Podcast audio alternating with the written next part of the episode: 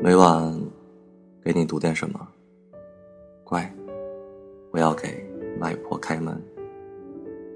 这里是大灰狼讲故事。你好，我是李大狼。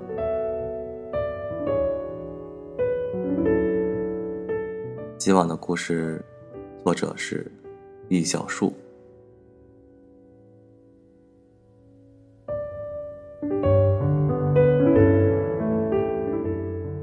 阿飞什么都是刚刚好，刚刚好漂亮，追求的人不多不少，隔三差五有情书。成绩尚可，肯定能上本科，但不见得是重点。人缘不错，知己三五，也有不爱来往的人群。就连个性也是，不太甘于随波逐流，但也绝不离经叛道。都在谈恋爱的时候，他不早不晚也谈了。递递纸条，周末偷摸去逛街，老师竟然也抓不到他的把柄。高考，他考上常德本地一所差强人意的学校，其实分数还算不错，只是为了迁就男友小鹿，小鹿落榜复读，阿飞决定不去那所他并不满意的学校，陪小鹿一起复读。基本上，这么健康的恋爱在复读班是会得到默许的。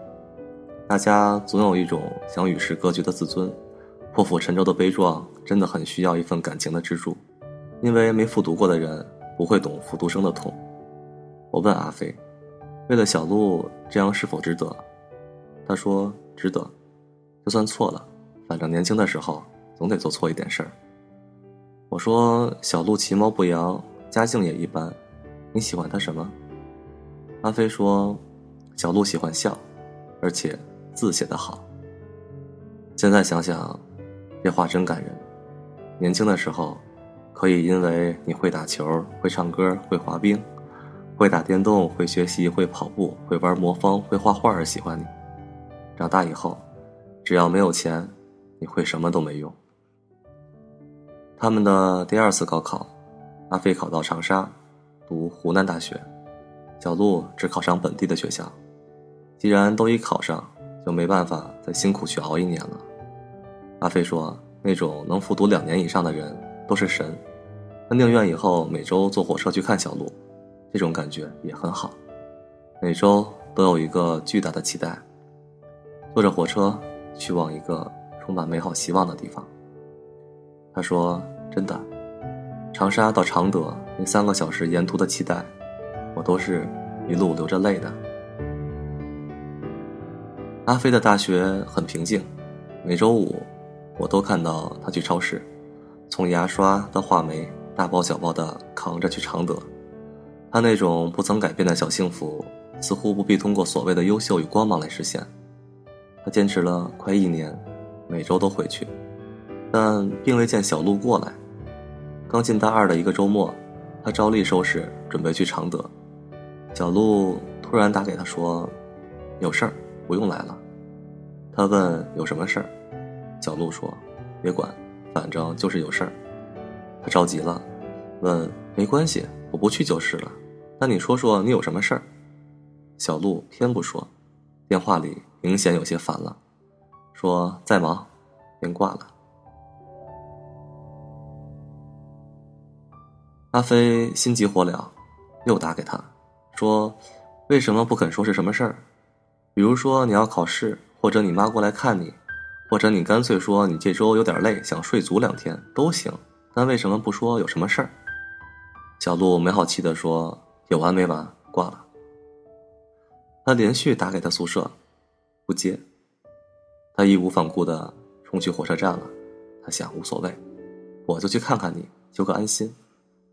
那时候还没有手机。他赶到他宿舍时，他不在。舍友说。小鹿啊，他去打桌球了。他问了好几拨人，才找到小鹿打桌球的地方。他站在不远处叫了小鹿一声，小鹿看了看他，并没有惊讶，点了点头说：“你来了呀？”他说：“对啊。”然后问：“你喝水吗？要不我去买水吧？”他说：“不喝了。”气氛有点尴尬，大家都没说话。小鹿继续玩，并没有像往常一样过来拥抱他。他一直在那儿站着，看他打球。他一直在打球，没有看他。这样过了大概一个多小时，他擦了把汗，跟朋友道别，走过来对阿飞说：“走吧，吃饭去。”阿飞说：“好。”然后跟着他走。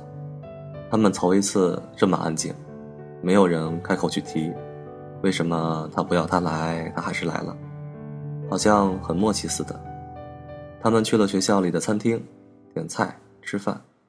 他头一次觉得眼前这个人像个陌生人，明明是相恋过、拥抱过、亲吻过的男孩，怎么会这样？吃完后，他擦擦嘴，突然说：“我们分手吧。”阿飞好像意料到一样，没有哭。他问为什么，小鹿说：“我也不知道，反正我们分手吧。来来去去挺麻烦的。”阿飞说：“哪有来来去去呢？不都是我过来吗？”小鹿不说话，一会儿又无精打采的说：“那也挺麻烦的。”阿飞说：“我们干嘛莫名其妙就分手？有个可以说服我的理由吗？”小鹿有点焦躁的样子，抖着腿东张西望。并不看阿飞的眼睛，突然他站起来就走了。那一瞬间，阿飞才意识到这份感情已经结束了。他那么着急走，他那么焦躁，他全然已经不再心疼他的感受了。他只想逃离这份桎梏，把他驱逐出境，然后迅速恢复自己的自由新天地。后来，阿飞跟我说。别相信什么两个人共同的经历，经历一斤多少钱呢？男人变心了就剧终了，而且我早有预感会走到这一步。真感情都是没心没肺、没有预感的。初恋都是你情我愿的游戏，充其量也就是个认真的游戏。比起好多失恋后要死要活、写血书、跪在校门口胡闹的女孩子，阿飞真的清醒多了。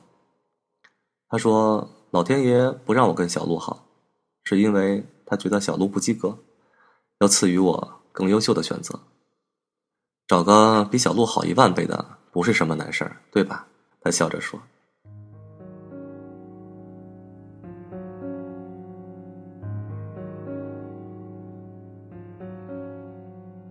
他很快走出来，偶尔有人同情他说：“你好惨，你为他付出那么多。”他笑笑不语。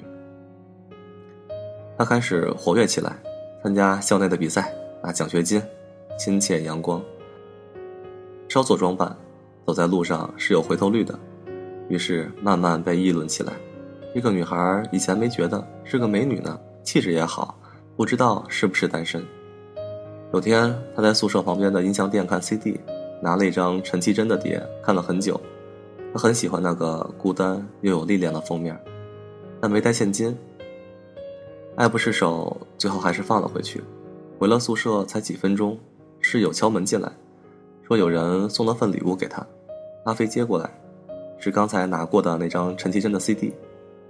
他很惊讶，这应该算是一件很浪漫的事吧？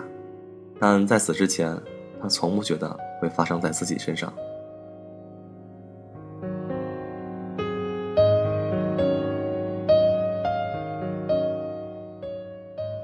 室友说是新闻系同级的小木送来的，要不你们见见？他笑笑说：“好啊，需要把 CD 钱给他吗？”室友说：“省省吧，人家盯你好久了。”没多久，小木和阿飞就在一起了。小木是个很有趣的人，开朗温柔，他让阿飞时刻有一种对的感觉。听说好多女生都是这样，在没有遇到对的之前，把所有错的都当成对的。对的爱恋，本来就需要厮守，需要两个人共同经营，需要嘘寒问暖的关心。对的恋爱哪来的嫌弃和麻烦？有的，只是觉得多少拥抱和心疼都不够。他们一直很好，小木还主动提及毕业后结婚。他家境优越，两人的工作肯定不是问题。他常常海阔天空的想象，每一句都那么温暖厚实。阿飞跟我们说：“我无所谓，都随他安排。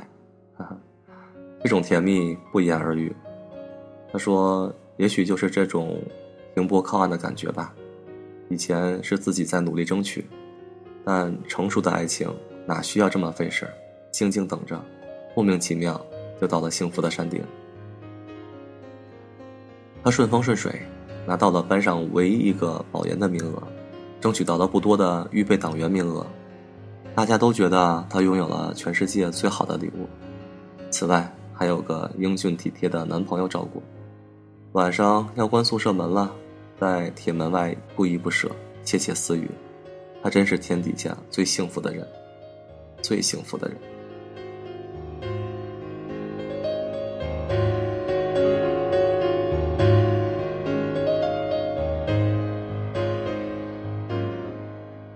他永远忘不了那个周一的晚上。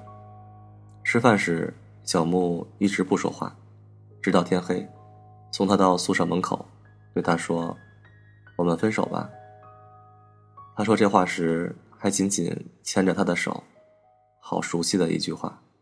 小鹿不也说过吗？他以为他在开玩笑，不是还要一起实习、一起工作，然后结婚生子，一起去海边吗？分手是什么意思？是在逗我吗？这个玩笑不好玩，停止好吗？他还没哭，小木就先哭了。他一直哭，眼泪把棉袄都湿透了。他的手把阿飞都捏疼了。阿飞不吭声，他知道，跟上次一样，对的，快要分开了。捏疼一点有什么关系呢？说吧，什么原因？给我个理由。小木说：“我要去加拿大，都办好了。”阿飞问：“你都办好了，为什么不早说？”原来你跟我说的未来带着孩子去海边度假晒黑，都是假的，我都当真了，你知道吗？说完这句，他开始哭了。他突然想起跟小鹿分手的时候，居然没有哭，那不断流着的眼泪，好像是积蓄起来的怨恨。我到底做错了什么呢？最后的结果，伤的都是我。小木说：“对不起，说什么都没用了，算我欠你的。”阿飞说：“别说什么欠不欠的，我不是还欠你张 CD 钱呢吗？你也别哭了，我们扯平吧。好好开始就好好结束。我们这么年轻，不存在谁对不起谁的，我都懂。你有你的海阔天空，就去飞吧。”我没有你也不能去死啊，对不对？他们抱在一起，哭了很久。他说他记得骨头都快勒断了。分开以后，他没回宿舍，一个人走过湘江大桥，恍惚中差点被车撞。那司机回头大骂一句：“你找死啊！”他才一下子回过神来，在冷风中清醒过来。对啊，你没错。这么冷，也没有人拥抱取暖，走在这么荒凉的路上，不就是找死吗？他游荡到早上才回宿舍，热水瓶里没有水，他靠在床边睡着了。中午时，他被摇醒，是辅导员。他问怎么了？辅导员问：“阿飞，你昨晚去哪儿了？你被人告密，夜不归寝，记大过了。”这是他们学校发生过的最可笑的事情。被竞争保研的同班同学告状说夜不归寝，而被取消保研和入党资格。大四了，其实都常常不回宿舍睡，偏偏这一天就被逮着了。他哭着求辅导员：“你能帮帮我吗？我男朋友把我甩了，保研入党都没戏，我接下来怎么办呢？我压根儿都没准备去找工作呀。”辅导员说：“我也没办法，能帮你的，最多是毕业时把记过处罚取消。”在一夜之间，他几乎什么都没了。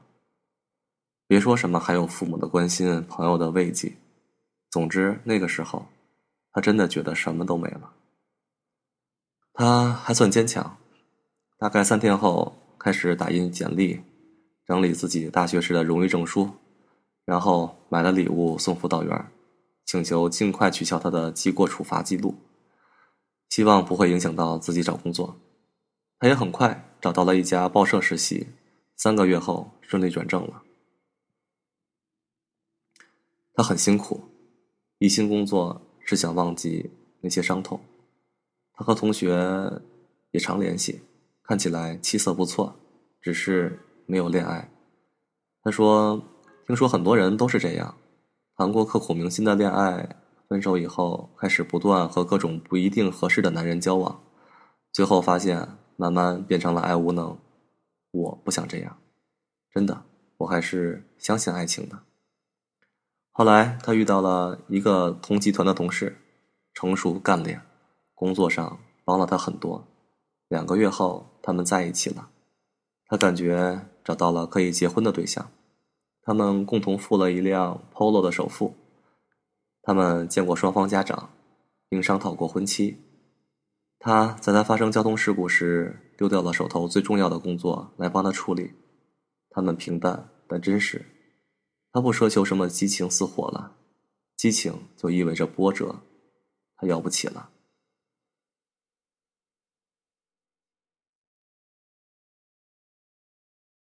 他们终究没有走到最后，因为一个俗不可耐的原因，他跟集团副总裁的女儿好上了。他说：“我不怪他，他家境不怎么好，独自在长沙打拼不容易，而我又帮不了他。”他能拥有今天的成绩已经很不错了，但是我很爱他。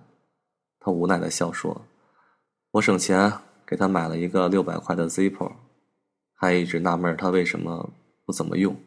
后来才知道，那个女人给他买了一个六千块的限量版。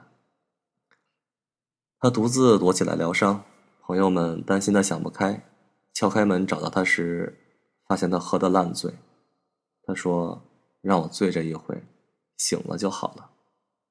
受这么多伤，总得放肆一下，对吧？后来他真的慢慢好了，好像从没有被伤过一样。他一个人好多年，谁劝也不听。他自己做主，过着自己的生活，升职、买房、卖房、去北京重新找工作，都是靠他自己。拖着行李上火车，像个男人一样。他在北京租房子，自己搬家布置。我说：“你怎么不找人帮忙？”他说：“有些事情总得自己做，因为要掂量一下自己能扛下多少重量。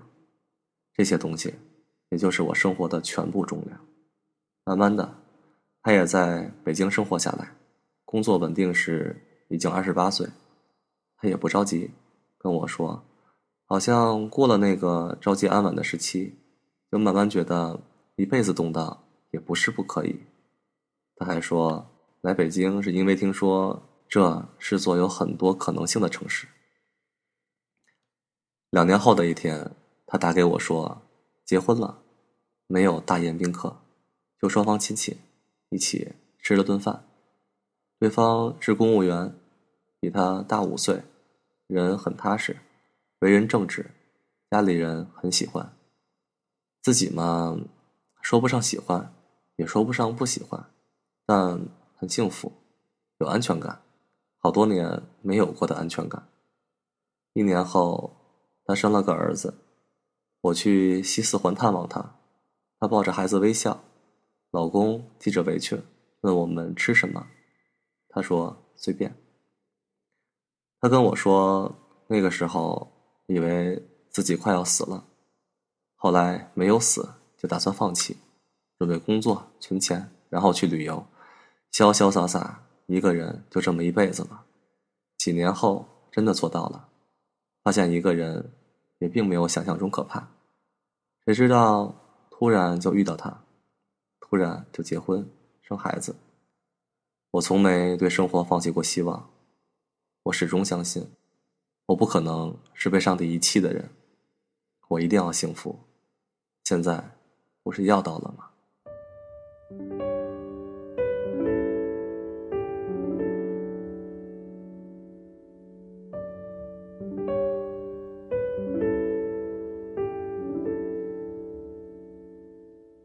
今晚陪你读点什么。乖不要给外婆开门。这里是大灰狼讲故事。